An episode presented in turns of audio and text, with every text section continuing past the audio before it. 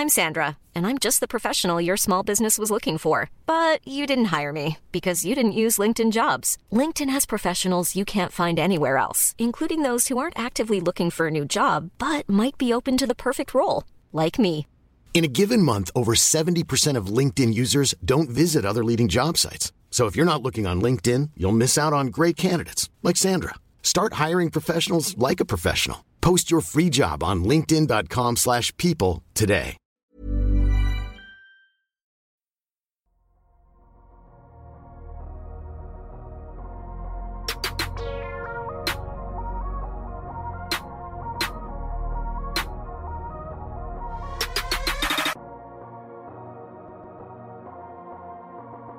Salut à tous, c'est Adrien, soyez euh, les bienvenus pour euh, ce nouvel épisode du podcast Dunk Hebdo. On continue euh, notre jeu des chaises musicales pour nos previews NBA en 75 questions cette année, puisque donc je reprends le fauteuil de présentateur pour que votre éminence, celui qui échange directement par mail avec la NBA, puisse répondre sans se soucier du timing du jour. On parle bien sûr de Ben. Comment ça va Ben? Tu dis comment ça va une, éminence Franchement, ça, ça, m'étonne. Ça va très très bien, Adrien. C'est un peu, c'est sportif en ce moment, mais ça va très bien. Oui, il y a deux registres de politesse, mais euh, pour une introduction en bonne et due forme. Et euh, notre troisième intervenant du jour, lui, euh, il ne bouge pas de son poste, il est bien installé euh, à la tourelle de, de char d'assaut de Dunk Hebdo. Euh, qui d'autre que Madiane? Comment tu vas, Madiane? Eh ben, tourelle de char d'assaut, conférence S, découper des franchises, euh, ça, me paraît être un bon petit programme. Effectivement, effectivement, euh, changement de conférence aujourd'hui, puisque euh, on a maintenant fait le tour de la conférence Ouest. Place à la conférence plus clémente pour ceux qui se couchent après les matchs depuis l'Europe, depuis la France. Mais avant de rentrer dans le vif du sujet, le rappel traditionnel, bien sûr, n'hésitez pas à nous retrouver sur toutes vos plateformes de podcast euh, préférées, sur YouTube, sur les réseaux sociaux, Twitter principalement, et surtout la nouveauté de cette saison, Dunk Hebdo, qui est, euh, qui est donc partenaire de la NBA, du NBA League Pass. Vous pouvez retrouver le lien sur nos réseaux sociaux, dans la description euh, sur YouTube, pour vous abonner donc via Dunk Hebdo et montrer euh, à la NBA qu'en France, on est quand même quelques-uns à sacrifier euh, de notre sommeil pour voir des grands euh, Kings Magic ou encore euh, les joutes pour les playoffs de la conférence Est dont on va probablement parler aujourd'hui. Mais avant d'en parler, autre tradition, celle de la pause. Et on se retrouve donc dans un instant pour, euh, attaquer cette preview de la conférence Est pour la saison NBA 2021-2022.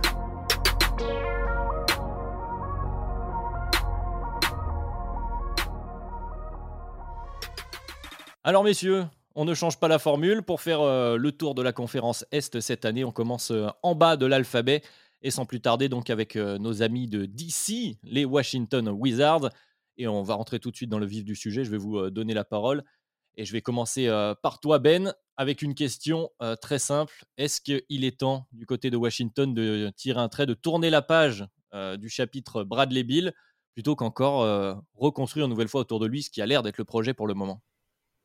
Je me demande si c'est pas plus une question pour Bradley Bill que les Wizards. On le sait, ils sont, je pense, plus dépendants de la volonté de Bradley Bill. Ils ont pas tellement, je pense, la, liberté de imposer certaines choses. On le sait, on a quelques exemples.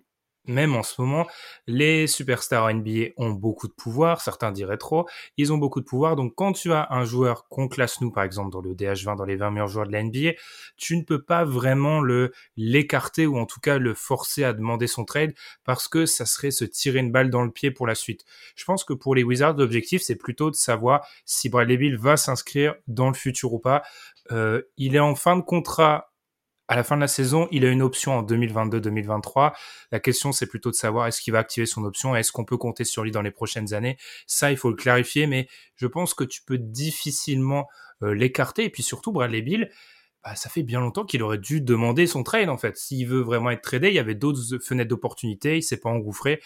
Donc je pense qu'il faut juste de la clarté pour la suite, pour les Wizards. Madiane, est-ce qu'il n'est pas, pas bon cet angle donné par Ben de, de la volonté de Bill Est-ce que quand tu es dans la situation des Wizards, finalement, je reformule un petit peu la question, euh, est-ce que tu peux vraiment te permettre de transférer justement un joueur qui est dans le top, alors 20 pour certains, allez, top 30, on fait large à peu près chez tout le monde de la NBA. Est-ce que si tu le transfères à ce moment-là, pas une mauvaise, tu, tu donnes pas une mauvaise image de ton équipe? Est-ce que tu peux vraiment prendre cette décision maintenant? C'est ça, c'est ça, c'est que finalement, euh, l'impact euh, sur l'image des Wizards que ça aura sera très négatif. Qu'est-ce que tu vas vraiment obtenir? On se souvient de trades en dernière année euh, de certains joueurs que ce soit des Cousins, on va dire qu'on peut comparer un peu ces statuts-là, c'est-à-dire des joueurs dans des franchises qui gagnent pas forcément ou qui n'ont pas forcément une grande ambition ou un grand futur, où on est en dernière année, bah finalement c'est très difficile d'obtenir énormément de contreparties intéressantes dans ce cas-là. Donc entre les contreparties que tu pourrais obtenir, le coût que, que, ça te donne, ça me paraît pas valoir le coup. Par contre, s'il te dit je veux partir, bah oui, là, là clairement, bah, bah tu, tu, peux réussir à te mettre d'accord avec des franchises. Il y a du matériel, on, on l'abordera, mais, mais le roster des Wizards n'est pas horrible, entre guillemets. ils ont récupéré pas mal de, de bons joueurs de saison régulière. et en fait, on n'est pas à l'abri de se retrouver avec des Wizards pas en si mauvaise posture. Donc clairement, il vaut mieux attendre le mot de Bradley Bill, partir avec cette saison-là. Je pense que le roster, en tout cas, ne, justifie pas de dire c'est opération tranking, etc. Je trouve qu'il serait trop fort pour, pour se lancer dans ce type d'opération. Le roster semble Bradley Bill, tu veux dire, le serait trop fort? Oui. Ouais.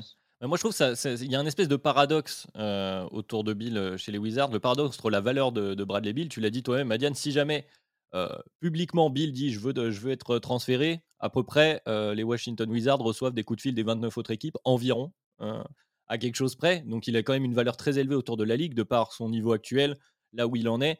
Et justement, cette possibilité de vraiment le, transférer maintenant, eux, de leur côté. Et comme tu l'as dit, l'effectif, il est pas si mal, mais moi, ça me pose quand même un problème de temporalité autour de Bradley Bill parce que j'entends cette volonté de rester, de saluer cette fidélité, etc. Mais est-ce que vraiment là, quand tu es les Wizards, tu es capable de construire une équipe contender autour de Bradley Bill? Est-ce que tu en es encore là? Et j'ai l'impression qu'on est plutôt en train de passer à la génération d'après, à commencer à avoir des, petites pièces sur des plus jeunes joueurs, même si ils ont quand même récupéré des joueurs avec quelques années derrière eux. Je pensais à KCP, mais je ne pense pas que ce soit suffisant autour de Bradley Bill. Donc c'est quelque chose de plutôt il y a un espèce de paradoxe. On est un peu coincé entre euh, le, cul entre deux chaises, comme on dit en bon français euh, du côté des Wizards. Puis surtout par rapport à Bradley Bill, tu l'as dit, c'est le meilleur joueur NBA actuellement sur lequel il y a une interrogation. Tous les autres joueurs, regardez notre DH20, il n'y a pas d'interrogation. C'est le seul où il se pose cette question. Donc, en plus, tu aurais, tu pourras avoir énormément de valeur. Je sais que j'en ai déjà parlé avec des auditeurs du podcast, euh, sur Twitter, même en DM et tout. Peut-être que Bradley Bill ne veut ne rêve pas d'un destin champion, etc. Peut-être qu'il rêve, il a envie d'en mettre 30 par point par match dans une équipe peut-être avec moins d'ambition collective et euh, chacun ses, envies, ses, objectifs, mais pour moi, il l'aurait déjà demandé. Ouais, probablement. Et puis, et puis il y a, y a, des questions. Moi, je me pose la question de sa dernière prolongation où, bah, prolongation avec un an de non, de où il n'était plus tradable euh, suite à cette prolongation. Pendant un an, il ne pouvait plus être tradé. Euh, il a un trade kicker également sur son contrat. Euh, moi, je me, je, me suis de plus en plus posé la question juste après cette prolongation en me disant bah, il n'a pas envie de partir. Enfin, c'est mmh. la prolongation 2019. au moment où l'ère John Wall, on sait que c'est fini, qu'il y a un super-max désastreux qui est signé, et que, et que John Wall se pète, euh, bah, c'est le moment. Il n'y avait pas mieux et il, il resigne. Donc, c'est bien possible que Bradley Bill ait bien envie de rester euh, encore très longtemps dans cette équipe. Oui, que ce soit pour des raisons basket, comme tu l'as sous-entendu, Ben, peut-être pour, je sais pas, marquer l'histoire des Wizards d'une certaine façon, ou on, ça mmh. le regarde, ou peut-être aussi des, des, questions personnelles. C'est vrai qu'on en parle peu, mais bon, quand tu es installé depuis des années à Washington, peut-être qu'il y est très bien et qu'il n'a pas envie. Euh, Surtout que Bradley Bill, il, sort après une seule année, donc tu vois, il, a grandi, il a fini de grandir là-bas, donc. Donc. il a peut-être fait Mais partons donc du principe qu'a priori, donc Bradley Bill, on devrait le voir jusqu'au bout, en tout cas au moins cette saison, et attaquons le sujet que tu as commencé à évoquer, euh, Madiane, celui euh, de l'effectif autour de notre cher Bradley, effectif un peu remarié, notamment avec quelques arrivées. On peut citer des Montrezarel, des Kuzma, des euh, Caldwell Pope, des Spencer Dinwiddie. Et euh, la question qu'on va se poser, c'est celle de l'aile, notamment euh, du côté des Wizards, puisqu'a priori le bas court devrait être celui de Dinwiddie et Bill. Ça semble à peu près mmh. gravé dans le marbre. Qui on met à côté de ces deux-là, euh, donc au poste de pivot, a priori, ce serait encore une nouvelle fois Daniel Gafford. C'est surtout les, deux postes 3 mhm. et 4 qui posent question avec toute cette liste autour de Kel Kuzma, de Bertans, euh, d'Avdija, de Hachimura, qui n'est toujours pas là, donc pour différentes, euh, différentes raisons, on va, on va en parler, j'imagine. Qu'est-ce qu'on fait Du coup, je vais te redonner, je vais commencer par toi, Madiane, cette fois-ci. Qu'est-ce qu'on fait à l'aile du côté des Wizards Avec qui on commence Qui termine les matchs Peut-être que ce serait différent? Oui, il y a, des choses, différentes. Pour moi, euh, Montrezarel, euh, c'est une sortie de banc euh, parce qu'il est habitué à apporter son énergie, à aller boulier en fin de, en, milieu euh, de, premier quart-temps, début de deuxième, tous les bancs adverses. En plus, dans la conférence S, ça peut vraiment, ça peut vraiment faire mal ce, ce type de joueur. Moi, je pense qu'il faut absolument pas changer ce qui a fait sa force en saison régulière. Il faut le sortir du banc. Donc pour moi, parmi cette liste, c'était le premier joueur, j'ai rayé. Ensuite, euh, Kyle Kuzma, euh, moi je, pense aussi que ce ne sera pas un titulaire euh, pour des questions de fit avec ben, Dinwiddie, Bill. En fait, je pense que j'ai besoin de profils un peu plus, un peu plus costaud défensivement sur les ailes. Et ça m'a pas l'air de bien fitter avec ça. Et donc, pour moi, ce sera écarté parce qu'il y a des questions d'équilibre et qu'il n'est pas assez fort offensivement.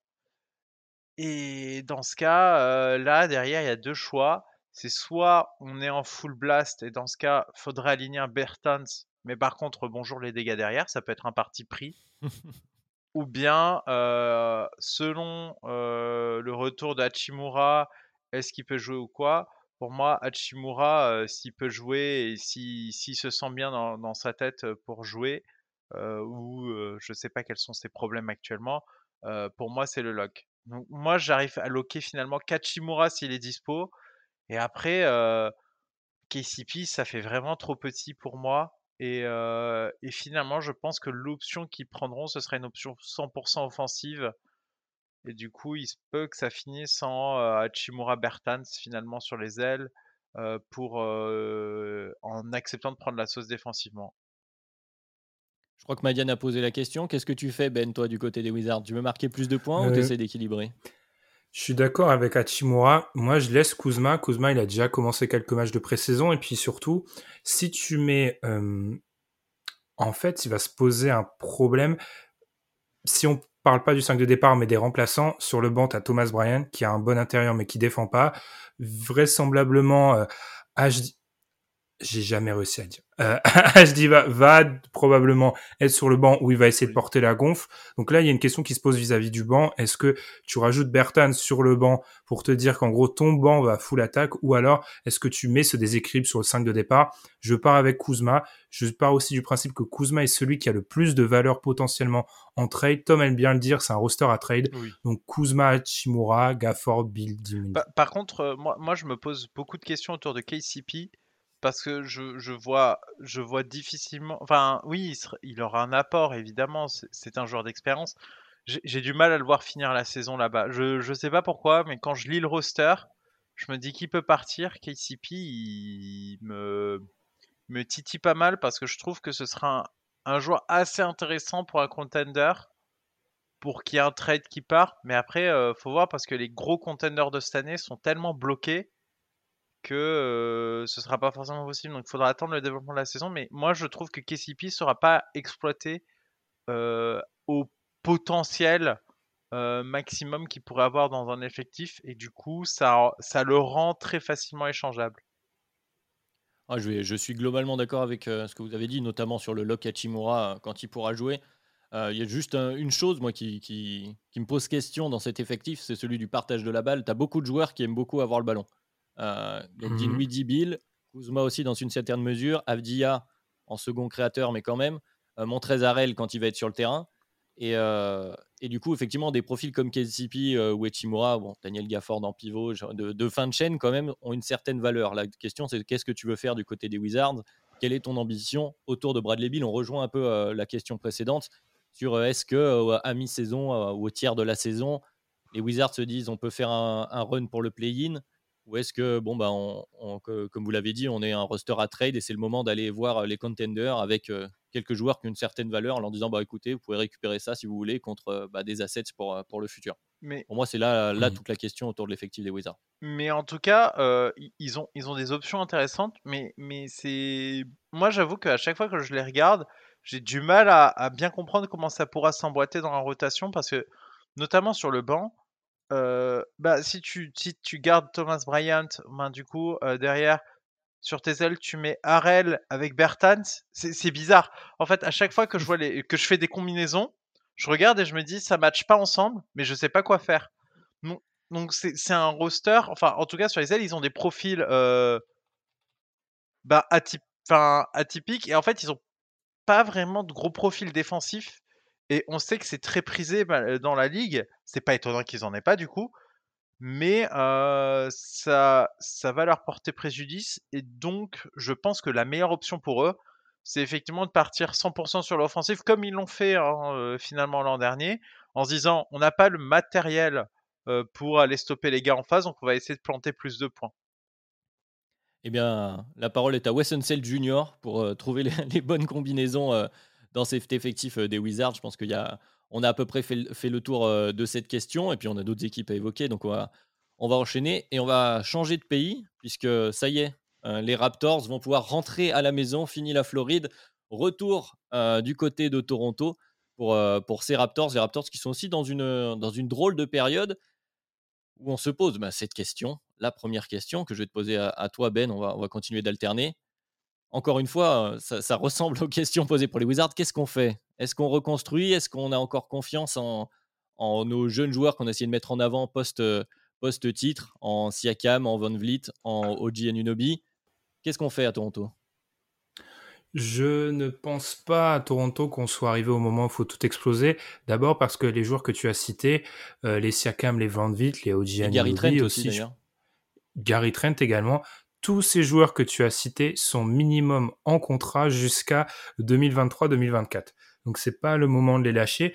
Tu l'as dit, l'année dernière, ils ont joué à Tampa Bay. On sait que le, il y a quand même un côté culturel du côté de Toronto avec un avantage du terrain euh, qui est réel, une faculté à jouer à domicile qui est réelle. Et puis là, franchement, passer, Tom aime bien insister. Je fais que citer Tom. aime bien insister sur euh, les joueurs parlent souvent dans leurs émissions euh, des habitudes.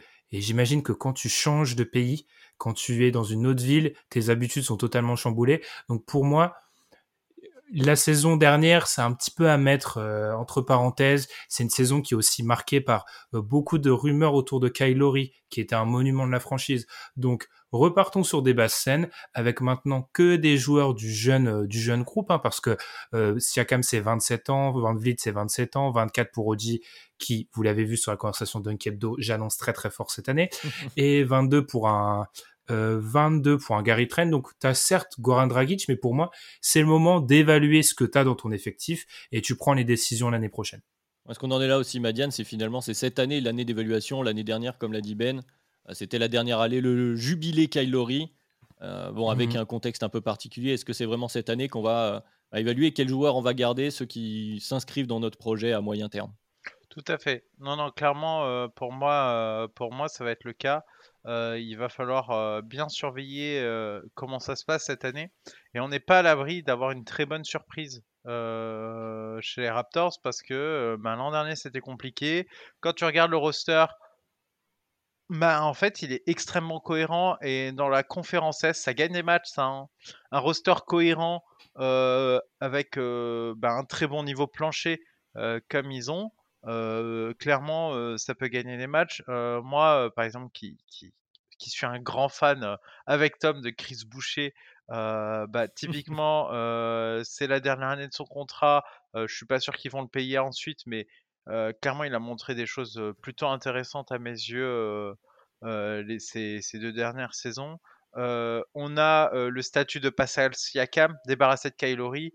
Qu'est-ce que ça va donner? Est-ce que c'est vraiment le futur euh, de cette franchise ou est-ce que finalement euh, Est-ce qu'on se pose encore cette question? Je suis désolé, je me prends bah pas oui, On se pose cette question parce que finalement, la, saison dernière euh, a été finalement pas si réussie pour lui à, titre individuel. Et du coup, maintenant, le, débat est de nouveau ouvert, en tout cas à mes yeux. C'est-à-dire que moi, je vais regarder et scruter les performances de Pascal Siakam parce que il m'a parfois inquiété l'an passé sur certaines de ses prestations. Donc oui, le, dossier se réouvre, notamment parce que il n'y a plus Kylori. Mais avec des vétérans, avec autant de qualité, etc., il est clairement pas exclu que, cette équipe fasse une, très bonne saison. Et la question des contrats, comme dit, à part Dragic et Boucher, il y a quasiment rien parmi les joueurs majeurs qui expirent cette année, donc c'est pas non plus le bon timing. Et puis on parlait de l'équilibre un peu euh, précaire du côté des Wizards. Je trouve que du côté des Raptors, il y a plusieurs rotations qui sont intéressantes. Il y a aussi bon, ce fameux rookie euh, Scotty Barnes euh, que beaucoup de gens veulent voir. Moi, j'ai trouvé Pretius Achiwa assez intéressant sur les, premiers matchs de pré-saison là et qui peut justement se faire une place dans cette rotation intérieure aussi. Il y a plein de combinaisons plutôt sympathiques à faire avec allez, 8-9 joueurs peut-être. Donc, donc il y, aura de quoi faire du côté de Toronto. L'heure n'est pas encore aux conclusions dès cette année. On verra, je pense, à la fin, à la fin de l'exercice 2021-2022. Mais du coup, on va, on va poser l'autre question que tu as évoquée euh, euh, très rapidement, Ben. Euh, effectivement, Toronto retourne à Toronto, quitte Tampa Bay. Et on sait que, que ça fait partie des équipes un peu plus loin, du coup, de par leur, situation géographique, mais qui ont un vrai avantage à domicile comparé à d'autres. En plus, là, il y a une situation particulière qui fait que certaines équipes avec des joueurs non vaccinés vont se retrouver assez amputées une fois qu'ils vont jouer à Toronto. Est-ce que ça aussi, ça peut aider euh, à cette question d'habitude que tu as évoquée rapidement, euh, euh, aider les joueurs tout simplement de, cet effectif des Raptors? Effectivement, moi, pour moi, ça va être un vrai boost pour eux. je l'ai déjà un peu dit, j'ai un peu grillé cette question sans le faire exprès. effectivement, ça va être un vrai boost pour une jeune équipe, une équipe qui avait aussi besoin de repères. Quand tu mets bout à bout la bulle et le passage Tampa Bay, ça va pour des jeunes joueurs comme ça, ça va faire deux ans pratiquement qu'ils n'ont pas joué euh, vraiment dans leur dans leur salle, donc ça va être extrêmement précieux. Et à côté de chez eux, tu vois, te sentir vraiment chez toi, les habitudes dont je parlais. Donc non. Puis c'est aussi pour ça que tu traites pas ce, ce roster-là parce que tu as envie de voir dans une année entre guillemets normale, même si, comme tu l'as dit, encore c'est euh, ces questions de vaccination qui vont se poser pour euh, euh, certaines équipes. Tu gardes l'effectif comme il est. Et puis ces joueurs-là, ils ont trop des profils intéressants pour des contenders. Donc ne les bouge pas maintenant, attends d'être sûr de ne pas pouvoir les exploiter. Bon, rapidement, je me dirais que tu n'as pas grand-chose à ajouter, euh, Madiane, mais rapidement, toi aussi, tu partages cet avis ou pas? Oui, je partage à 100% et, et, c'est ce que c'est ce qu'il faut se dire, c'est que le, niveau qu'ils ont affiché l'an dernier est bien loin des qualités du roster qu'on trouve. Euh, mine de rien, euh, mine de rien, je regardais, mais il y a, y, a vraiment, y a vraiment matière à faire. Et euh, qui, qui peut. Qui, en tout cas, ils sont pas euh, très haut, très très haut dans le top du top des talents, mais il y a des joueurs titulaires solides et, et, des joueurs de rotation très solides partout en fait. Et, et, en fait, ça te donne un niveau. Ils, vont prendre, ils vont prendre beaucoup de matchs. Comme dit, euh, c'est exactement ce, que, ce qui a permis au Magic d'aller en playoff pendant deux saisons. C'est que, ok, ils n'allaient pas très haut, mais tous les matchs où ils devaient taper une équipe, ils la tapaient, ils la tapaient facilement. Donc, euh, donc euh, moi, j'ai plutôt confiance pour eux cette année et, et en plus avec le retour à Toronto, l'ambiance sera vraiment, vraiment excellente. Seul point négatif, la division, elle est dure. C'est tout. C'est vrai. Mais de toute façon, on tirera les conclusions du coup à la fin de, à la fin de cette saison du côté des Raptors. On va, on va y venir au reste de la conférence. On va continuer, Madiane, justement avec une équipe, euh, une équipe heureuse, j'ai envie de dire. En tout cas, qu'un certain Ilias du podcast Dunkeldo était très heureux à l'issue de, la loterie de cette année. On parle bien sûr des, des Detroit Pistons qui, euh, bah, ça y est, mettent euh, tous leurs espoirs sur euh, les épaules d'un certain rookie, Kate Cunningham, donc numéro 1 de la draft. mais il y a, il y a d'autres choses dans cet effectif. Il n'y a pas que ce cher Kate Cunningham, sur qui beaucoup de gens ont quelques certitudes. On verra, on va pouvoir, on va pouvoir profiter de tout ça cette saison. Mais la première question qu'on se pose, et je vais te la poser à toi, Madiane, cette fois-ci, on continue d'alterner. elle est signée de Tom, évidemment, je suis obligé de le citer, puisque c'est une question autour de ce cher Isaiah Stewart, et qui peut poser cette question à part Tom C'est pour ça, j'étais obligé de, de, le dire. Est-ce qu'Isaiah Stewart, donc Tom, euh, Diane, du coup, peut-il s'imposer donc comme euh, un pivot, euh, le pivot du futur pour cette saison? Ah, Le pivot du futur, quel futur? Parce que euh, moi, moi, en tout cas, qui, je ne suis pas un, je, suis pas un amateur de, de, et un hipster au point de, de regarder tous les matchs où joue Isaiah Stewart, mais en tout cas, de, ce que j'en sais, moi j'avais noté et j'avais vu que globalement c'était l'accord dessus, c'est qu'il est, on lui reprochait beaucoup sa capacité à aller chercher des extérieurs. Donc pour moi, quand tu me parles d'un pivot, que tu me dis le futur et qu'il y a une difficulté à switcher, c'est, ça me paraît dur. Il peut, il peut réussir des choses. Après, il faut, il faut rappeler ses qualités. Physiquement, c'est très lourd. Euh, il a une très bonne énergie. Il est pas grand. Hein. Il, fait est grand. Euh. Euh, il a un avantage, c'est que c'est que il a, il est pas non doué sur sur les finitions et donc donc il peut finir pas mal d'actions. maintenant, ben c'est un potentiel de développement et oui, ça ça fait le job mais je vais pas mettre mon argent dessus ou me dire je vais bâtir autour de lui parce que ça reste ça reste malheureusement inhérent à son poste. Son poste n'est pas là où je vais me focaliser. Donc que ce soit lui ou un vétéran minimum, finalement, est-ce que j'aurai une plus-value qui justifie un gros investissement dans le futur en disant on compte sur toi, etc. Ça reste utile, ça reste un joueur qui est intéressant, mais de là à, se dire est-ce que c'est le futur de la franchise à ce poste? Non, ça peut s'interchanger clairement et, et malgré le fait qu'il fait qu'il fasse de bonnes choses, hein, mais c'est pas avec ce qu'il apporte, il apporte pas un truc rare que j'ai pas ailleurs ou que je peux pas trouver facilement pour pas cher. Après, c'est un pivot qui a 20 ans, on le rappelle, donc il y a encore, il y a encore de quoi faire. mais je, suis dur, hein, mais c'est, pour moi, c'est la réalité du poste. Je, mais, vais tordre la question justement. Je dis que son euh, poste n'est pas adapté à ça. Ouais, non, mais je vais tordre la question justement pour te redonner la parole, Ben. Euh, on emploie souvent ce terme de pivot du futur et on les voit, les pivots, pendant les intersaisons, nous poster des grandes vidéos à base de on met des crosses et des step back et on, et on, et on prépare notre, notre shoot extérieur. Est-ce que c'est pas ça le piège justement C'est de chercher ce pivot du, du futur et de, de, de, mmh trop essayer de les formater jeunes euh, dans un rôle qui n'est pas le, leur, qui maximise pas à la base leur capacité première, et euh, peut-être d'en griller certains. Euh, est-ce que c'est pas un piège cette question finalement? C'est, tu as lu dans mes pensées, c'est l'exemple classique et Isaiah Stewart rentre dans cette problématique-là. Isaiah Stewart, sur les huit derniers matchs de la saison régulière, prend 32 tirs à 3 points.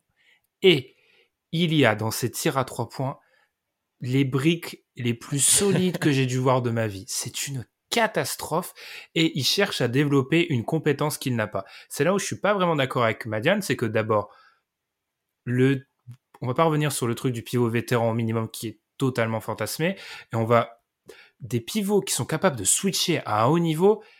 Ça, c'est une considération que tu te poses quand tu joues très très fort. Les, les Pistons viennent d'avoir le premier choix de la draft. Qu'ils aient déjà un joueur qui a été dans la second all euh, rookie team l'année dernière, qui est dans l'énergie, qui peut poser des écrans, certes un peu petits, solide à la finition, et qui essaye, même si moi je trouve parfois un peu trop, de développer ce tir, c'est parfait. Ils ont Kate Cunningham, ils ont Jeremy Grant, ils ont Kylian Hayes aussi, en qui on il y a beaucoup d'espoir. Ils n'ont pas besoin d'avoir une espèce de monstre au poste de pivot, ils ont besoin d'un rim runner, et il le fait on n'est pas au stade de la reconstruction où Isaiah Stewart, ça doit être un monstre. Il a juste à être un bon titulaire. Il a fait une bonne saison rookie, qui continue, qui limite un peu les tirs extérieurs. Je crois qu'il l'a fait sur la pré-saison. Et c'est, enfin, moi, du futur, je ne sais pas, mais ça peut être le pivot titulaire des, des Pistons dans deux ans. Dans deux ans, j'ai une question du coup. À la fin du contrat rookie, il, il toque à ta porte, il te demande de l'argent. T'as CAD, euh, t'as tout le reste qui se développe. Tu lui donnes de l'argent? S'il m'a prouvé qu'il pouvait fitter avec eux, oui, je lui donne de l'argent en fait. Si s'il a en plus un peu développé ce petit shoot là, oui, mais encore, et il a pas, il a joué qu'une saison, hein, les gars. face au contrat rookie. Quand, on parle de futur, c'est ça, c'est que moi je mets pas mes jetons dessus parce que je me dis, est-ce que je vais vraiment, vraiment euh, le payer à la fin? Ouais, mais j'en suis pas sûr. Mis à part joueur générationnel, tu sais jamais après une année. évidemment, mais quand même, c'est c'est peu probable c'est peu probable qu'il atteigne un. Ah, je te trouve Mais oui, je suis dur. Mais en fait, euh, pour moi, euh, pour moi, je trouve que les compétences que j'attendrais de lui dans un scénario où ça se développe favorablement pour les Pistons, je pense pouvoir les trouver ailleurs. Et du coup, j'ai pas trop envie d'investir dessus. C'est ça mon idée. Euh, je, peux, je peux être très dur. Mais en soi, j'ai pas l'impression de, de, dire une énormité en disant les compétences de base du pivot que tu me cites, c'est pas euh, c'est pas celles-là que qui sont ultra rares et c'est pas celles-là qui vont justifier un, gros paiement sur euh, sur un joueur. Je, je comprends l'idée de, c'est dur et il fait des bonnes choses, il fait de très bonnes choses, mais ah bah c'est là où on est un peu d'accord. Je vais être dans le camp de bench. On va se retrouver à deux contre un, mais mais quand même, les, compétences de base que tu cites, la capacité euh, justement à se projeter vite et à switcher sur les extérieurs, actuellement, si ton meilleur joueur, ça doit être un grand porteur de balle, les joueurs de pick and roll, distributeurs, comme nous a annoncé Kate Cunningham, t'en as pas des millions hein, des pivots comme ça. Alors après, la question, la question de l'argent, c'est que toi, tu vois tout de suite, est-ce que tu le payes? Est-ce que, enfin, l'air de sous-entendre, est-ce que tu le payes des, millions et des millions et un max? Non, mais probablement pas. Tu, tu, mais tu surestimes certaines de ses capacités quand même. Euh, il, il, va pas, il va, il va pas switcher. Hein, euh. Non, mais il, va, il va faire un travail, il va faire un travail basique de, de, de, de, pivot, mais, mais défensif, il fait défensivement. il fait 2 mètres, il peut switcher. Ce que je, je dis pas que tu vas baser tout ton système défensif sur des. on est rentré dans un débat sur Isaiah Stewart. Une saison, non, mais, évidemment, je suis très dur, mais il, non, mais il, il y est pas encore. Si, si, si tu, tu Cite-moi un pivot qui peut switcher. De quoi? Un pivot. Cite-moi un pivot NBA qui peut switcher comme ça à ce point-là. Ils sont tous All-Star en fait. on, parle du niveau de Bayo, on parle d'un niveau, d'un niveau extrêmement élevé. C'est pour ça que c'est pour ça que je dis que ça, ça peut justifier dans le cas de Bama Bayo de balancer, euh, balancer pas mal de sous. Euh, le moteur de DeAndre Ayton, euh, c'est quelque chose. Et encore, même les Suns finalement rechignent un peu dessus. Même eux, sur un joueur comme Ayton, ils ont du mal à aligner la, la caillasse. Ouais, mais Ayton, c'est parce qu'on sait que les, les, en gros, l'agent est venu, il a demandé le max, ils disent pas non. Là, on parle d'un rookie qui peut-être, on voudrait peut-être le voir comme. Enfin, moi, c'est le pivot du ah, futur. C'est pour moi, c'est effectivement un titulaire, mais euh, s'il est là encore dans 5 ans euh, chez eux, je serai euh, très content pour lui. Mais, bien, ça fera la conclusion parce qu'on va pas faire un débat de trois quarts d'heure sur les mais, mais, on y arrive, c'est ça qui est dingue. Mais du coup, voilà, on va, je, présente mes excuses à Tom parce qu'on s'est un peu moqué de cette question autour d'Isaiah Stewart, mais preuve en est qu'elle est intéressante, qu'elle n'est pas inintéressante du côté des Pistons. C'est très triste pour nous, ce qu'on arrive à s'écharper sur Isaiah Stewart. Et en tout cas, mais c'est une bonne nouvelle pour les supporters des Pistons, ça veut dire qu'il n'y a pas que Kate Cunningham à regarder euh, cette saison. Et rapidement, on avait mhm. une deuxième question, on va quand même euh, la poser. On va essayer de faire plus, plus court. Jérémy Grant, est-ce que c'est un Pistons à la fin de l'exercice 2021-2022 euh, alors, il lui reste deux ans de contrat je pense qu'il aura pas, au bout de son contrat. Il a trop de valeur et l'effectif a pas des grandes ambitions. La question c'est est-ce que cette année il sortira? Je pense vraiment que ça dépendra du niveau affiché par les jeunes, notamment Kate Cunningham. Peut-être, peut-être pas. Il finit pas son contrat sûr. Est-ce qu'il vous l'échanger à la, la trade deadline de 2023 Probablement mais il a montré trop de choses. Euh, à voir aussi s'il va vouloir, parce que je rappelle que c'est un joueur qui a souhaité avoir un rôle plus important. Est-ce qu'il sera prêt à être tradé pour un rôle un peu moins important? Mais je dirais non, mais il lui restera que six mois après. Diane, est-ce que tu vois euh, les contenders probablement aller chercher Jeremy Grant? Parce que c'est sûrement le. Euh, je, je, partage l'avis de Ben et je pense que la chasse ne sera pas assez intense pour justifier un tel move sans une demande express du, du joueur. Ça, c'est pareil, c'est qu'est-ce que tu peux obtenir à travers ça. Et je suis pas sûr que tout le monde soit prêt à mettre des paquets de billets dessus. on voit bien que tout le monde parle plus de Bill, même si, même si l'utilité de Jeremy Grant, à mon avis, pourrait faire du bien à pas mal de monde. Mais son contrat fait que ben, ça ne fit pas forcément. Moi, en tout cas, ce qui est sûr, c'est que il y a de très fortes chances qu'on ne le voit pas jouer les 20 derniers matchs de la saison avec un maillot des Pistons, qu'il soit tradé ou non. Oui, probablement, parce que c'est ça. Moi, c'est la, question qui me pose aussi, c'est que Jérémy Grant, qui voulait du coup un, autre rôle, qu'il a eu, qui a montré qu'il était capable d'être d'être très bon. Bon, là, cette année, en plus, tu, l'as dit, Ben, en plus de Kylian Hayes, qui est un porteur de balle, tu as Kate Cunningham qui est arrivé, qui a priori devrait concentrer l'attaque des Pistons. Alors, peut-être pas au point de faire un héliocentrisme total dès la saison 1, mais quand même on a l'air de se diriger vers ce profil de joueur-là. Donc euh, finalement, est-ce que Jérémy Grant se retrouverait pas une nouvelle fois en situation qui lui plaît pas non plus, qui ne correspond pas au projet de jeu des mmh Pistons? À partir de là, ils pourraient se séparer euh, tous les deux d'un commun accord. Euh, la question, c'est cette année, à quel moment? On verra bien, réponse en cours de saison. Mais on a fait déjà assez long sur les Pistons grâce à Isaiah Stewart qu'on salue une nouvelle fois. Donc on, va, on va enchaîner sur l'équipe d'après. Une, équipe, une équipe habituée du milieu de tableau de la conférence Est qu'on retrouve chaque année plus ou moins au même endroit, qui sont les Indiana Pacers. Les Indiana Pacers qui ont fait un grand changement, c'est celui du côté du banc. Mais on en parlera d'ici quelques instants. D'abord, on va se poser la question d'actualité autour d'un certain Ben Simmons, évidemment. Et les Pacers font partie des équipes euh, citées dans les rumeurs de transfert avec quelques pièces intéressantes. Euh, je vais tourner la question autrement. Puis c'est pour toi, du coup, Madiane, cette fois-ci. Est-ce que c'est une bonne idée du côté des Pacers? Est-ce qu'ils doivent aller chercher euh, Ben Simmons?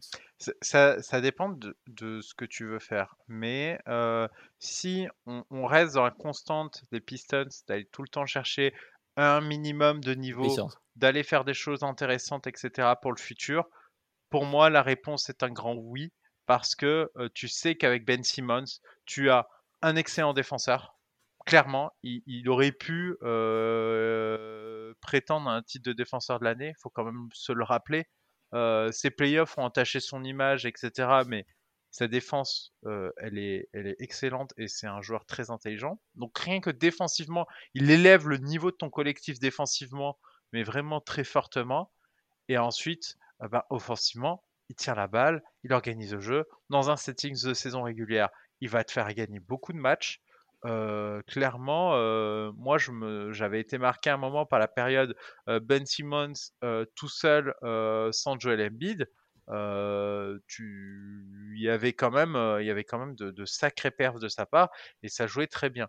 Donc moi, si tu me dis, mon objectif c'est d'aller en playoff chaque année, ben Simmons, ça coche beaucoup, beaucoup, beaucoup de cases. Et je trouve que dans le roster qu'ils ont, c'est ça deviendrait finalement le meilleur joueur parce que parce qu'il n'y a pas non plus d'énormes d'énormes joueurs là-bas. Donc ça pourrait, tu pourrais réussir plus ou moins à le combler en lui disant bah voilà t'es notre gars, on compte sur toi, etc. Moi je trouve que ça coche pas mal de cases. Donc, donc, je validerai dans cet esprit-là ce trade. Je vais encore une fois euh, modifier un peu la question pour, pour toi, Ben, parce que justement, on entend ce que dit, ce que dit Madiane sur, sur l'intérêt de, retrouver Ben Simmons dans cet effectif des Pacers, mais les rumeurs autour de Ben Simmons font état d'une volonté des Sixers de récupérer beaucoup en échange, et notamment, bien sûr, des profils de shooters. Donc la question, ce serait dans quel état serait le reste de l'effectif des Pacers à l'arrivée de Ben Simmons? Est-ce que ça se justifie de se retrouver avec Ben Simmons aux Pacers sans leur shooter ou leur euh, Malcolm Brogdon, euh, Caris Levert, je ne sais pas qui y aurait dans... Et donc Ben Simmons avec euh, Miles Turner et, de, et Domantas Sabonis. Est-ce que ça fait sens d'aller dans cette direction? Les Pacers, ils font souvent des moves que NBA Twitter France va qualifier de bons coups ou les coups malins. Et effectivement, ça, ce genre d'échange ne serait pas considéré comme un bon coup. Euh, c'est vrai qu'il faudrait lâcher beaucoup, et on sait qu'il y, a une gestion de père de famille euh, du côté d'Indiana qui est clairement assumée, où euh, on va, on tente des paris bien souvent sur des joueurs qui ont des. On en avait parlé ça à l'époque du trade de James Harden où ils avaient récupéré Caris LeVert. Ils ont une approche qui vise à tenter des coups, par exemple, sur des joueurs qui ont subi des blessures. Caris LeVert en est, est un des exemples. Donc, ça serait handicaper ton effectif. Là où, et c'est une récurrente dans ce podcast, je suis pas d'accord avec Madiane, je suis d'accord avec tout le développement, sauf que, bah non, parce que c'est quoi le vrai problème des Pacers en ce moment? C'est d'être, de pas passer un tour de playoff, et les problèmes de Ben Simmons se concrétisent en playoff. Pour moi, Ben Simmons, c'est un joueur qui doit être dans une équipe qui est dans le si tu le trades et si effectivement tu veux lui donner une part importante dans l'équipe où il arrive, il doit arriver dans une des cinq pires équipes de la conférence, que ce soit Ouest-Ouest, et il va réussir à l'élever vers le play-in, voire quelque chose d'autre, idéalement. Ce n'est pas le cas d'Indiana, qui est une équipe qui est proche play-in, play-off. Donc là où il y a un fit très intéressant avec un Miles Turner, moins avec un Sabonis, parce que Miles Turner est le pivot, je pense, qu'imaginait euh, Diane, quand on parlait peut-être de, Isaiah Stewart. Euh, je pense pas que ça soit l'idée du siècle pour euh, Indiana. C'est peut-être un potentiel superstar, mais si ton objectif c'est vraiment peut-être de passer l'étape suivante, ça ne sera pas avec Ben Simmons. en, fait, moi je voyais ça. Alors je suis d'accord avec ton désaccord. En fait, mais on n'a pas la même vision. Moi je voyais dans une vision moyen long terme. Si j'ai envie d'assurer ça sur un plus long cours, parce que j'ai besoin d'un petit renouvellement et que je sens que bah y a plus Oladipo, que bon bah Caris Levert, euh, on sait pas trop encore son état, que c'est un pari mais que tu sais pas ce que ça va donner et que tu es quand même très borderline. Et si tu as envie de sécuriser ton spot en playoff, Ben Simmons coche cette case de je sécurise ce spot et je le sécurise tant qu'il est là. Évidemment, euh, évidemment, euh, après pour les playoffs, ça risque d'être très très très très compliqué. Mais, mais pour moi, le débat n'est pas là si tu as envie de sécuriser le spot en playoff, essayer de choper Ben Simmons, ça me paraît une bonne idée. Ah, je, vais nuancer un peu dans, mon avis à moi. Je pense qu'en termes de temporalité des Pacers, t'en es pas encore à ça, comme tu dis, à te dire ah à court terme je, suis mal. T'as quand même, comme tu as dit, le, pari le vert, on n'a pas encore eu la réponse. Il va falloir le voir sur le terrain. T'as un TJ Warren qui est, qui est bon, et puis t'as Domantas Sabonis et Miles Turner. Bon, Miles Turner risque d'avoir des, euh, des, offres au fur et à mesure euh, à une valeur qui augmente, mais je pense qu'avec Domantas Sabonis, Brogdon, Levert, Warren, bon, t'as un 5 qui t'assure à l'Est, a priori, une place au moins pour les deux, trois. Enfin, ça risque de bouger, hein, comme tous les effectifs chaque année en NBA, mais admettons qu'il ne bouge pas du tout. Bon, sur les deux, trois prochaines saisons, ça devrait. Ça, c'est quand même un effectif qui peut prétendre, en tout cas, une place à cet endroit-là. Même si j'entends ce que tu dis, effectivement, euh, la question se pose. C'est normal que les Pacers aient appelé pour Ben Simmons. Je pense que tout dépend forcément de, la volonté euh, des Sixers cette année. Mais justement, pour le moment, Ben Simmons, il ne bouge pas. Euh, les Sixers demandent beaucoup trop à tout le monde. Du coup, on va se poser une deuxième question sur l'effectif en présence des Pacers, ou en tout cas l'équipe, puisque la deuxième question, elle est signée de toi, Ben, donc je vais la poser à Madiane pour commencer. à quel point ce changement de coach peut avoir une vraie influence, l'arrivée donc de Rick Carlisle? Du côté du banc des Pacers? Ben, Moi, j'ai toujours trouvé que les Pacers avaient su se montrer patient malgré, malgré les tares qu'il y avait parfois, enfin qu'on notait notamment dans des settings playoffs vis-à-vis de certains, de certains coachs précédents. moi, moi, je, moi je comprends difficilement pourquoi on, on, fait tout de suite ce changement. quelle est le, quelle est l'idée derrière ça? Et surtout, est-ce que, est-ce que, est-ce que finalement, il aurait pas mieux fallu laisser une deuxième saison? J'avoue que je suis un peu, un peu interloqué par, le fait que ça change directement, sachant qu'il y, y en a d'autres que un, certain Nate McMillan qui, qui, fait un bon boulot mais qui a montré des grosses limites, peut-être à un moment où ils auraient peut-être espéré un peu plus, avait montré des défauts terribles et on l'avait laissé quand même tranquillement partir bien plus tard. moi, je, moi, j'aurais laissé, j'aurais laissé une deuxième saison parce que c'était particulier l'an dernier. C'était pas non plus cataclysmique. Il n'y avait pas Caris Levert. Il y a le gros trade au milieu de la saison. Je trouve que il n'y avait pas, matière à s'impatienter. Mais euh, j'avais dit pareil pour un certain euh, Lloyd Pierce du côté d'Atlanta, et finalement j'ai eu tort. Son limogeage a été une excellente, nouvelle pour la franchise. Mais moi j'ai une tendance à vouloir euh, rester patient vis-à-vis de certains coachs. Très bien, tu remarqueras l'habilité, Ben, de Manian et la mienne de ne pas citer le nom du, de l'ancien coach des Pacers. C'est donc à moi, c'est donc sur moi que ça. Effectivement. Parce que du coup, tu, nous demandais si on surestimait pas, pour être précis, parce que j'ai tordu un peu la question, l'influence de ce fameux départ. Donc je t'en prie, Ben. Euh, le, départ de Nate Bjorgen. J'ai ah, beaucoup plus de facilité bien joué, bien sur, joué. Sur, Merci, merci. Euh, en fait, sur le sportif, je suis d'accord avec Madiam, mais c'est juste que Nate Bjorgen, c'était Kim Jong-il, en fait, dans la gestion. c'est pour ça que, c'est pour ça qu'en fait, il a, il a tous les rapports qu'on a eu vis-à-vis de, du départ d'assistants qui sont très respectés, vis-à-vis de la gestion euh, par rapport aux joueurs de, euh, d'un, enfin, je sais pas, d'une autorité martiale, c'est ça, c'est ça qui a précipité sa perte. Moi, du coup, j'avais sensation qu'on surestimait peut-être, même s'il y a un, il y a un rapport, l'influence euh, de la négativité hors terrain sur l'impact terrain. L'année dernière, les Pacers sont 14e attaque, 14e défense. Alors certes, leur défense était assez particulière. C'était une défense qui concédait très très peu de tirs à trois points, mais qui était euh, parfois un peu fébrile, en particularité quand il n'y avait pas euh, Miles Turner dans la peinture. Un peu le problème avec Sabonis souvent. Euh, je pense qu'ils vont être mieux coachés avec Rick Carlisle, mais je pense pas que le potentiel que l'on offre à ces Pacers-là, avec peut-être un effectif en meilleure santé, n'oublions pas que Warren, on n'a toujours pas de nouvelles au moment où on parle, euh, certes, il y aura un meilleur coach, mais je pense pas que ça va lui offrir un push de trois places, voire deux euh, à l'Est, en fait. je, pense pas. Je pense pas que ce soit l'objectif non plus. Tu l'as dit, c'est vrai que la, raison principale euh, du changement de coach, c'était la perte d'influence sur le vestiaire. Et je pense que c'est mhm. ça l'idée d'aller chercher euh, un Rick Carlisle qui a une image, une assise, voilà, ou qui fait que les, qu'il est respecté par, par la plupart des, joueurs NBA.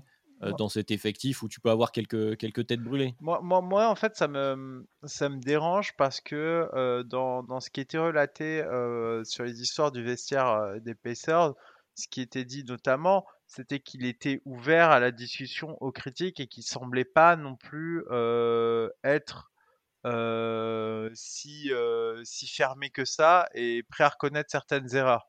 Et et t'as lu, as lu, as lu son revue, son ça déclat de presse parce que c'est l'inverse en fait. Pas, bah, moi, c'était l'article de ESPN euh, sur le sujet que j'avais lu et, et, il avait été euh, bien signalé qu'il semblait ouvert, euh, ouvert à cette critique. Et, et, et j'ai, alors peut-être que ça vient Peut-être qu'il a un très bon agent qui, qui permet de, de, rédiger certains contrats, mais je ne suis pas dans le secret euh, du vestiaire. En tout cas, en, tout cas, moi, ça me, ça m'étonne et, euh, j'avoue que j'ai beaucoup de mal. Euh, alors, il y, a des cas extrêmes. Hein, j'ai pas défendu du côté des Cavs ce qui s'était passé avec euh, Je ne sais pas si je prononce très bien, mais là, c'était vraiment indéfendable le cas. là, moi, je, je suis pas sûr que tous les torts euh, soient de, son côté et sa saison, euh, malgré une non-qualification au playoff, euh, bah, ils perdent face aux Wizards. Bah ouais, mais les circonstances, les trades, etc. Ouais, mais peu importe, Madiane. Peu importe, Madiane. Les, circonstances, le à qui est la, la, faute, à qui, sur qui elle est à mettre, c'est que ça n'allait plus. Des deux côtés, ils étaient à peu près d'accord et il fallait en changer. Donc ils mmh changent pour un, un, coach qui semble plus fité. Là, après, on aura la réponse d'ici quelques, euh, d'ici quelques semaines, quelques mois, quelques mois peut-être euh, du côté des, Pacers. Mais il faut qu'on avance parce qu'il nous reste encore des équipes. Euh, je sais qu'on aime ce... Là, mais c'est bien, c'est un podcast où on a des avis des fois un peu différents, donc ça permet d'émettre différentes, différents points de vue. Et en plus, il y a du lourd qui arrive, au moins deux équipes sur trois. Oui, parce que là, on a. On a... Ah, mais du... Ouais, mais du coup, si on fait autant de minutes sur les, les équipes moins hype, là. non, eh ben, on, va, on, va, savoir ça tout de suite, parce que là, on va aller tout en haut euh, de la hype, ah. ou en tout cas des pronostics, avec euh, nos amis de Brooklyn, ces fameux Nets qui sont euh, parmi les favoris, bien sûr, de cette saison 2021-2022. Et la question posée par Tom, elle est pour toi, Ben, pour commencer. C'est bon, à la fin, quand on fera les comptes du côté des Nets, on aura combien de trophées? Individuel plus collectif. Alors on peut exclure un Executive of the Year, Teammate of the Year, etc. On parle des trophées majeurs, euh, évidemment. tu, n'aimes pas ces trophées-là? Bah, disons que leur impact n'est pas... Euh, un seul, le titre, je pense. Alors, j'ai, une autre théorie un petit peu fumeuse. Je pense qui pourrait peut-être avoir le MVP du All-Star Game parce que euh, on a Kyrie. Alors, Kakairi, bref, on va mettre une parenthèse, on va pas revenir dessus. Euh, Kevin Durant a toujours fait toujours des grosses pertes All-Star Game, donc peut-être celui-là.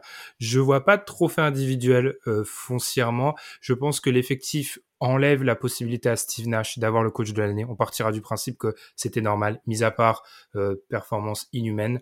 MVP, peut-être KD, mais j'ai peur qu'il y ait un peu de load management qui joue pas tous les matchs. Défenseur de l'année, il y a personne. Sixième homme, j'y crois pas vraiment. donc le titre, et c'est tout, parce que de toute façon, collectivement, tu gagnes pas d'autres choses, en fait. C'est déjà pas euh, mal. Ouais, Madiane, est-ce que tu vois autre chose que. Enfin, quel est le titre pour toi qui a le plus de potentiel individuel, donc? Le plus de potentiel d'arriver sur une étagère euh, euh C'est le MVP. Pourquoi? Parce que euh, il pourrait se retrouver avec le meilleur bilan de la NBA selon comment ça se développe. Et donc, meilleur bilan, hein, une année sur laquelle le, le, meilleur joueur de la ligue se détache pas forcément. Donc, on regardera plus le bilan et on récompensera sûrement un Kevin Durant qui pourrait faire une très bonne saison. Mais pareil, load management, combien de matchs il va jouer et moi, en fait, j'ai plutôt l'impression que le scénario sera plutôt à des nets, pas forcément tout en haut de leur conférence, parce que bah, management, qu'est-ce qui se passe avec Kairi, etc. Enfin, que du coup, y a, chacun loupe un peu sa petite pelletée de match histoire d'être en forme pour les playoffs et que du coup, il se retrouve pas tout en. C'est pour ça que pour moi, il est plus probable qu'il y ait un titre qu'il n'y ait un titre de MVP, ce qui paraît incroyable. Mais dans ma tête, j'ai plus l'impression que le titre a plus de chances d'arriver. Ah, je, vais rajouter une petite piécette. Alors, j'en ferai pas mon favori, mais pour Patty Mills sur le sixième homme de l'année, éventuellement, ça dépendra de, Oui, non, mais ça dépendra du nombre de matchs et de minutes que joue Kyrie. Mmh. Ah, il y a le bilan, c'est vrai. Voilà, peut se retrouver à jouer beaucoup de minutes, mais suffisamment euh, en tant que leader de second unit. Il y a mettre quelques points. Je ne mettrai pas mon PEL dessus, comme on dit, mais, euh, mais éventuellement, si on devait dégager un autre titre individuel, il serait là. Euh, difficile de voir bah, un rookie de l'année, un MIP ou un défenseur de mmh. l'année du côté des Nets. Ça semble à peu près évident. Donc on, va passer à la, question d'après, qui est juste la meilleure question de, toutes les prévues. Je suis désolé. Et qui, est, très modeste, puisqu'elle est signée d'un certain Benjamin, qu'on salue évidemment, euh, qui nous demande le scénario, euh, le scénario inverse finalement. Est-ce que euh, si à la fin de la saison, il n'y a aucun trophée, en tout cas il n'y a pas le trophée collectif du côté des Nets qui ne sont pas champions, sans prendre en compte évidemment le, cas blessure qu'on ne souhaite pas, que s'est-il passé? Pourquoi, Madiane, les Nets ne seront pas champions NBA Alors, bah, s'il n'y a pas de blessure, euh, dans ce cas, euh, euh, LeBron James va discuter ou quiconque les battra discutera très très très très très fort sur l'une des perfs all-time d'une équipe parce que battre ces mecs-là sans blessure va, va falloir s'accrocher. On, en a, on en a vu des esquisses l'an dernier. Enfin, clairement, hein. ne serait-ce que les deux, Kevin Durant et Kyrie Irving faisaient la chanson aux Bucks. Hein. C'était terrible. Hein. Ils, avaient vraiment difficilement des solutions. Là, leur intersaison est folle. Euh, Harden, c'est pas quelqu'un qui se blesse souvent, euh, sauf un truc. C'est sur Kyrie, c'est-à-dire qu'ils perdent Kyrie et dans ce cas, après, ils tombent sur une énorme équipe. Mais euh, sans blessure, euh, j'ai vraiment du mal à le voir. Et si, et si genre typiquement un LeBron James arrive à les battre en finale avec les Lakers, vous vous rendez bien compte que la sphère NBA explose et que et qu'il y en a pas mal qui voudront relancer encore un débat éternel qui n'a pas lieu d'être. Merci pour cette conclusion, Madiane. Je salue de ne pas avoir déclenché les réponses. Et du coup, Baben, hein, tu vas pouvoir répondre à ta propre question. Et finalement, un peu la question qu'a posée Madiane, c'est est-ce que si les Nets n'ont pas gagné le titre, c'est qu'en face, il y a eu une équipe, une performance inhumaine? Est-ce que c'est les Nets qui ne gagnent pas ou est-ce que c'est les Nets qui perdent? Finalement tu vois la nuance que je veux mettre. En fait, je vous ai posé une question, j'ai pas de réponse. franchement, s'il n'y a pas de blessure, je vois pas pourquoi ils gagneraient pas. Euh, ouais, j'ai non. En fait, non. Non, ils peuvent pas perdre des Lakers... sans blessure. Hein. On a on a parlé des Lakers dans l'autre euh, dans l'autre podcast et là où, autant je rejoins peut-être pas Elias sur des considérations de saison régulière et de difficultés pour les Lakers en playoff, euh, ça devient trop compliqué. Donc non, si, si, tout va bien, je vois pas comment le titre peut leur échapper, non. Ça me va. Je, n'ai rien à rajouter euh, à, ces phrases-là. C'est vrai que sur le papier, quand même, euh, les Nets devraient avoir la cote la plus faible pour remporter le, le, titre, le titre NBA. Rendez-vous pour faire les comptes à la fin avec, bon, évidemment, les autres facteurs qu'on a décidé de passer aujourd'hui. Le fameux facteur Kyrie qui est quand même au centre, qui sera au centre de au moins mhm. ce début de saison du côté, du côté des Nets. Et donc redescendons à une équipe moins hype euh, pour faire plaisir, pour s'écharper un euh, peu Mouillez-vous la nuque avant. Hein. Repartons du côté euh, de la Floride avec une question, une question un peu provoque. tiens Ben, du coup c'est pour toi cette fois-ci. On, repart dans l'autre sens. Est-ce qu'on va regarder plus de 5 matchs de leur, du Orlando Magic, Ben? La, la manière dont je l'ai écrite et provoque, c'est plutôt pour se poser la question est-ce que c'est pas une des équipes dont on va le regarder le moins de matchs ce Magic là parce que moi souvent ma saison j'ai l'habitude de dire même si je l'ai jamais dit dans l'émission je, vais la découper en trois parties. Début de saison je vais essayer de regarder les équipes qui ont beaucoup bougé.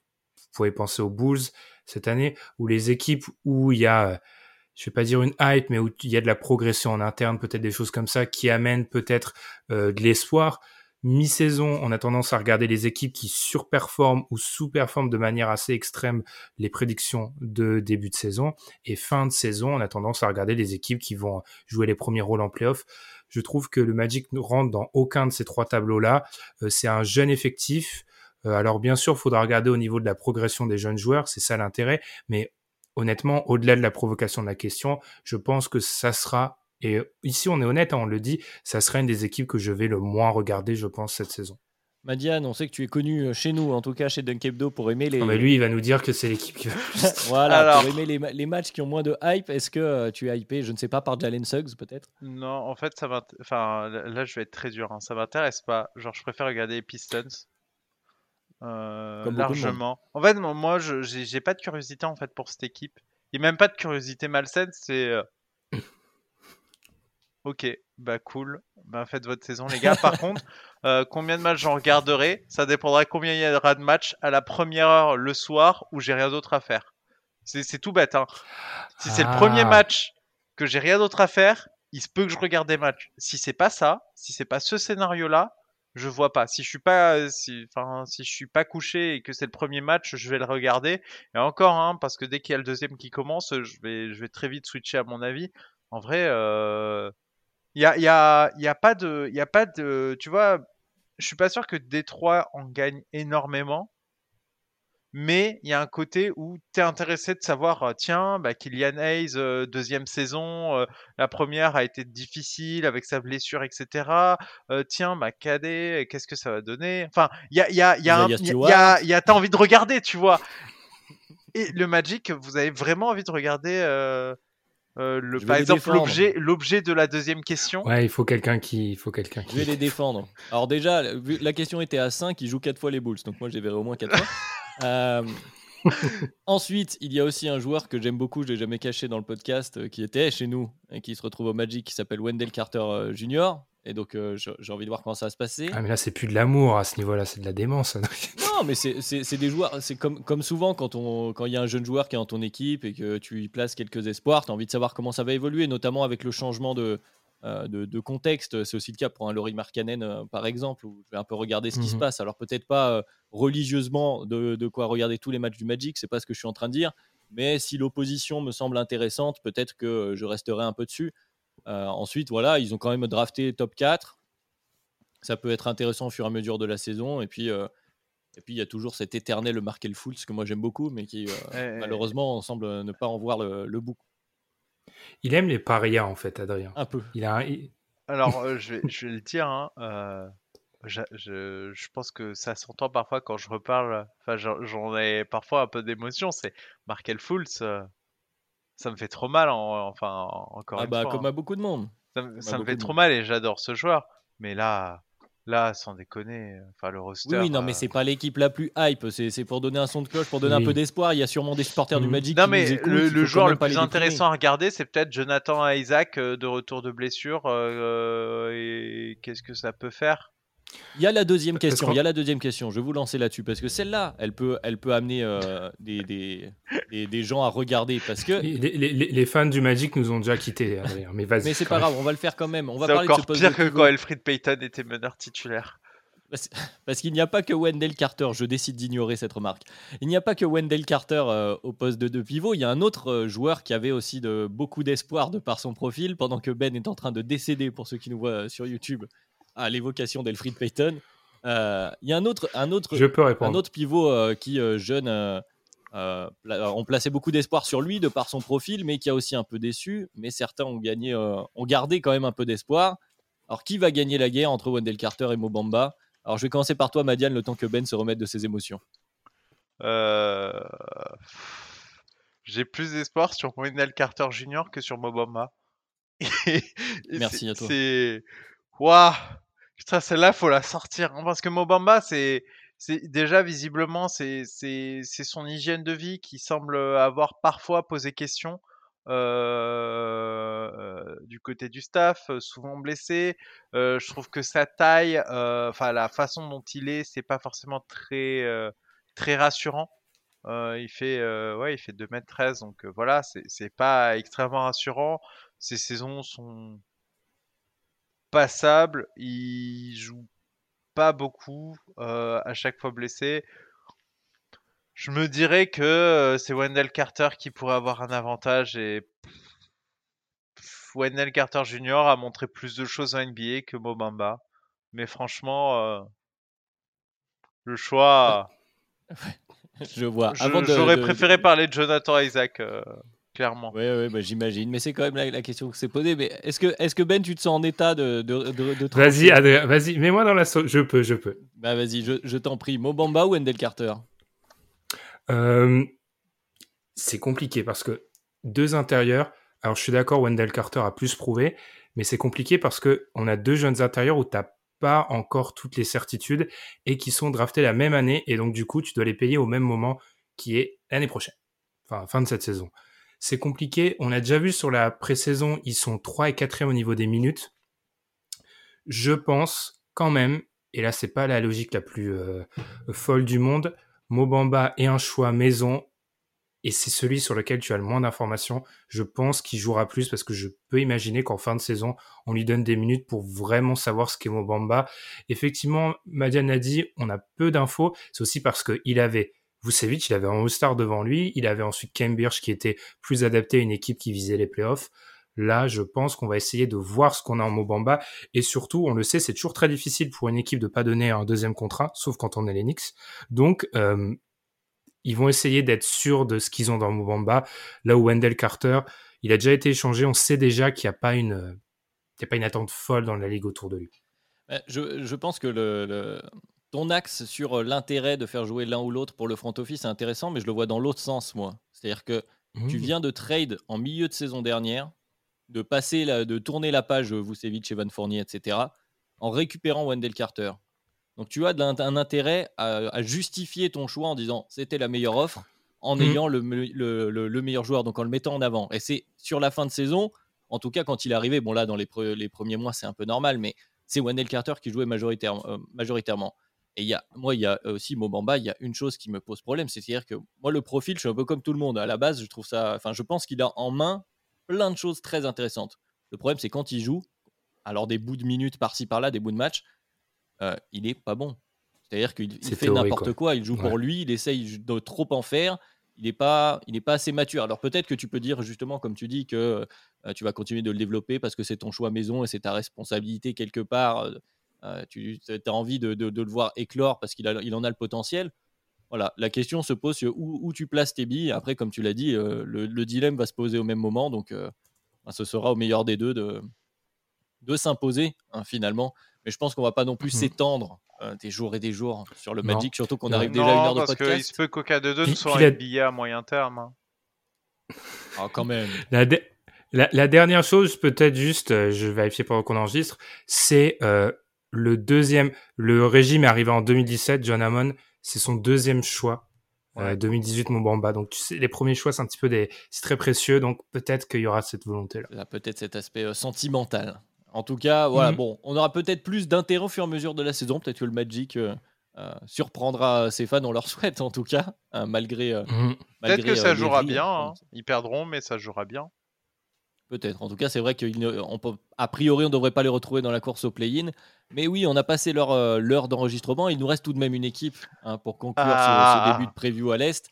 Une équipe qui fait parler, qui a toujours fait parler d'ailleurs, puisqu'on parle des New York Knicks. Donc, l'équipe de la, de la grosse pomme, euh, qui a fait quelques mouvements après donc une saison où ils ont surpris pas mal de monde, hein, en finissant quand même quatrième, en, en étant donc présent en playoff, euh, en étant très bon pendant la saison régulière. Ils ont continué à faire des, des, moves cet été, avec notamment l'arrivée d'Evan Fournier euh, et d'un meneur de jeu, un certain Kemba Walker. Et la première question, elle est pour toi Ben. Est-ce que parce qu'on sait que le coach d'Enix, Thibodeau, aime beaucoup ses meneurs, qu'il arrive toujours à bien les mettre en avant. Est-ce que euh, c'est l'année de la rédemption? Est-ce que Kemba Walker sera All-Star cette année sous Thibodeau? Non. Merci Ben. Question sûre. Euh, en fait, le, mariage Kemba Walker, euh, à cause de ses origines new-yorkaises, on le comprend on est sur un joueur qui jouait pas euh, les back-to-back parce que euh, il avait des problèmes au genou. On est sur un joueur qui a vraiment des pépins physiques. Euh, je suis très très pessimiste sur le mariage avec Tom Thibodeau et même sur le talent. alors l'arrière à, à l'est, c'est pas l'endroit le, plus fourni, mais je pense que Kemba Walker n'a plus ce niveau pour prétendre à un All-Star. Donc je dirais non. Même chose, Madiane. Est-ce que on sait que le régime Thibodeau est demandant en plus physiquement Est-ce que Kemba Walker a encore les cannes? Non, non, non, il les a pas. Son genou gauche, on, sait, on sait de sources sûres que c'est flingué. Même le roster du côté des Celtics, il y a eu beaucoup de fois où il disait qu'il commençait un peu à s'inquiéter alors qu'il était encore un joueur des Celtics. Non, clairement, enfin, son genou gauche, on sait, il, est flingué. On, parle même du fait que visiblement il jouerait sous infiltration, ce qui n'est ce qui n'est jamais une bonne chose, hein, clairement. Ce inhibes la douleur, mais t'enlèves pas le problème. Donc moi, je, je suis pessimiste parce qu'en plus, c'est un peu romantique, c'est New York. Les joueurs un peu romantiques avec New York, ça s'est pas forcément très très bien passé. Ça, ça, me, ça me fait un peu peur, mais je me dis que quand même, considérant qu'il était meneur titulaire l'an dernier, c'est pas forcément là où il y a un pari déraisonnable. Et oui, j'aurais préféré, si possible, un autre joueur. Mais il a fini chez toi et je, je pense que tu en es mmh. très heureux. Tout à fait mon cher Adrien. Donc voilà, euh, non, pour moi, pour moi, Kemba Walker, euh, ça va être très difficile et ça va poser des questions sur les rotations parce que c'est un joueur qui peut pas forcément jouer tous les matchs. Euh, le rythme de Thibodeau est exigeant et c'est peut-être ce qui m'inquiète un peu. J'ai peur que ça, ça manque à terme un peu de playmaking parce que notre ami Peyton a beaucoup de défauts, mais il tient une balle. Il tient une balle. Mais c'est vrai que l'angle de la rotation, c'est comme, ça que j'ai pris cette question. Euh, du côté du poste de meneur, en fait, il y a plusieurs joueurs que Thibodeau aime bien qui, ont, qui vont prendre des minutes sur le poste 1. Euh, donc ça va permettre de compenser si Kemba Walker n'est pas en jambe, mais aussi euh, de, de, baisser donc ses minutes jouées, ses, games joués peut-être aussi, et donc son potentiel, sa potentielle place du côté de All-Star. Je parle bien sûr de Derrick Rose, grand Derrick Rose, et d'Emmanuel Quickly aussi, qui a, qui, a, une certaine cote du côté des Knicks et qui prend des minutes au poste 1. Donc a priori, peu de chance de revoir Kemba, mais si on lui souhaite d'être à son meilleur niveau, mais de le voir euh, All-Star, ça me semble quand même un peu euh, présomptueux. Mais, euh, et la dernière question quand même, qui est je pense la question la, plus comment dire, la plus écharpante du, côté de Kebdo, qui nous a fait poser beaucoup de questions l'année dernière, c'est ce fameux coach Thibodeau. Ah. Il précise pas, c'est lui qui l'a posé. Tout hein, à fait. Et oui, parce que Thibodeau, qui est quand même cher aux fans des Bulls dont je fais partie, mais qui a réussi donc avec son fameux effet Thibodeau difficilement explicable parfois, à ramener les Knicks euh, dans le top 4 de la conférence Est. Pendant la, on en avait parlé dans le podcast euh, durant la saison, on pensait que ça allait finir par, par baisser, notamment leurs, énormes performances défensives, qui semblaient être dues plus à, un manque de une forme de chance, euh, une forme de réussite, voilà, ou de manque de réussite des adversaires qu'à, leur, leur qualité défensive. Finalement, ils ont quand même fini top 4. Bon, il y a eu quand même un coup d'arrêt assez fort en playoff.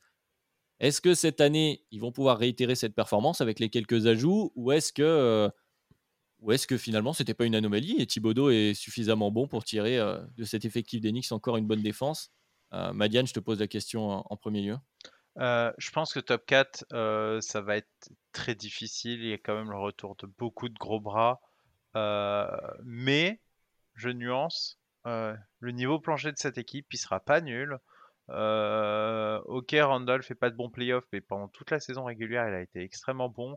Un Evan Fournier à qui on va demander, je pense, au vu des paris qui ont été pris sur le poste de meneur, d'avoir la balle. C'est un très bon starter NBA et il faut pas, faut pas sous-estimer ce joueur. Clairement, c'est un très bon joueur NBA.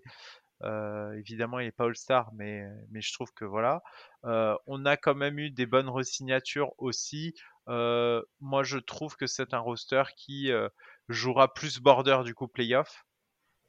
Mais sauf accident industriel, je sais qu'ils joueront au minimum une à deux, un à deux matchs de play-in minimum et plus si affinité. J'ai du mal à les voir en dessous de ça. Qu'est-ce qu'on en pense, toi, Ben, de, de, de ces Knicks? Est-ce que finalement, est-ce que leur, leur, problème numéro un, c'est pas que les autres équipes de l'Est se sont améliorées ou ont retrouvé un niveau supérieur plus que ce que les Knicks euh, ont pu proposer? Il y, a une, il y a une amélioration, je suis d'accord.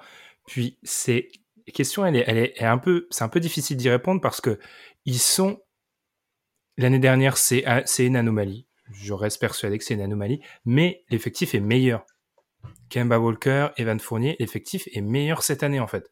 Donc je pense que ils vont euh, naturellement prendre un petit coup au niveau du classement qui va être amplifié par des équipes meilleures, mais ils devraient, je rejoins Madiane, au bout de la, plus d'une heure de podcast, eux, ils mmh, devraient, je pense, arriver à accrocher le play-in au minimum. Euh, alors les méthodes de Timbodo, on en est fan ou pas, mais le fait est que sur des saisons régulières, ça permet de tirer le mieux, le plus que tu as de, de l'effectif et peut-être que ça va pas euh, être positif pour un Kemba Walker un peu fragile, mais je pense que l'effectif se tiendra. Donc on devrait les voir jouer à minima le play je pense, parce que eh, vous vous souvenez des une heure de podcast qu'on vient de faire là, il y a eu des équipes quand même un peu, un petit peu en difficulté dont on a parlé. Probablement plus en difficulté bien sûr que nous, mais je te, rejoins Thibaudot. Alors l'effet Thibaudot sur, euh, on essaye d'en trouver sur des statistiques, etc. Parfois c'est peut-être un peu exagéré, je suis d'accord. De toute façon, on faisait à peu près tous le même constat. Hein. Ça semble être une anomalie cette saison dernière. On verra si on a raison ou tort, mais en tout cas, Thibaudot tire toujours euh, le maximum, je sais pas, mais en tout cas arrive à faire de ces équipes, des ces équipes de saison régulière qui gagnent un maximum de matchs. Alors, avec mmh des effets secondaires euh, plus ou moins importants sur, sur certains joueurs. Mais euh, en l'occurrence, effectivement, je pense quand même qu'on devrait les revoir, en tout cas au moins à la lutte pour euh, la deuxième partie de, de, de, de tableau d'accès aux playoffs du, côté, du côté de l'Est. Et enfin, du coup, on est arrivé au bout de, notre première partie où on a déjà. la, façon dont tu l'as dit, j'ai cru qu'il y avait une autre équipe que j'avais pas vue. Non, non, non, non, tout va bien. Puis, on, a, on a bien avancé. Il y en aura plus la, semaine prochaine, enfin, dans le prochain podcast, dans la prochaine preview, puisqu'on a fait 7 équipes à l'Est et il en reste 8.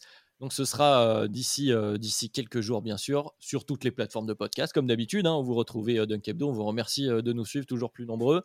Même chose, on est avec vous sur Twitter, euh, sur les réseaux sociaux. On échange avec vous, avec nos, magnifiques community managers qui font toujours un, très joli travail. Et je vous conseille de suivre aussi sur les réseaux sociaux pour participer à certaines choses, n'est-ce pas Ben? Vous êtes resté jusqu'au bout. On a parlé du Magic. Vous devez donc avoir l'exclu international. Euh, on va vous faire gagner un maillot. Allez, on, on, a parlé de beaucoup d'équipes en difficulté. On va vous faire gagner un maillot des Nets. Donc, il faudra suivre Twitter, il faudra retweeter, follower si ce n'est pas fait. Franchement, si c'est pas fait, c'est de la mauvaise volonté, ce qu'on dit à chaque épisode.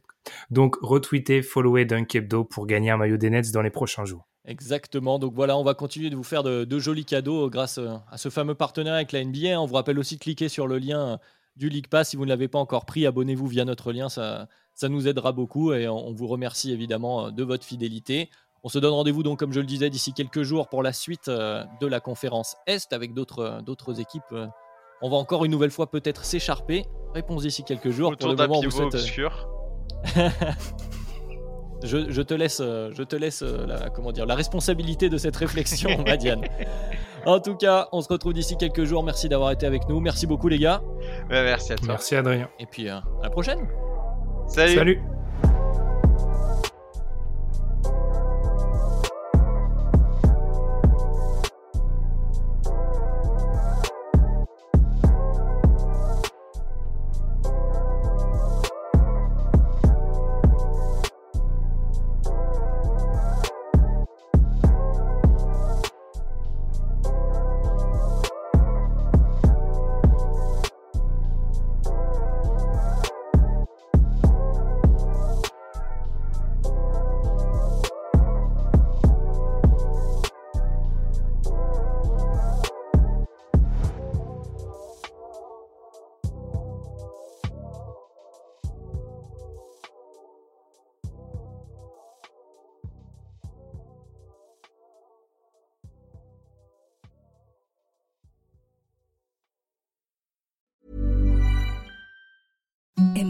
Softest sheets you've ever felt. Now imagine them getting even softer over time. That's what you'll feel with Bowl and Branch's organic cotton sheets. In a recent customer survey, 96% replied that Bowl and Branch sheets get softer with every wash. Start getting your best night's sleep in these sheets that get softer and softer for years to come. Try their sheets with a 30-night guarantee. Plus, get 15% off your first order at bowlandbranch.com. Code BUTTERY. Exclusions apply. See site for details.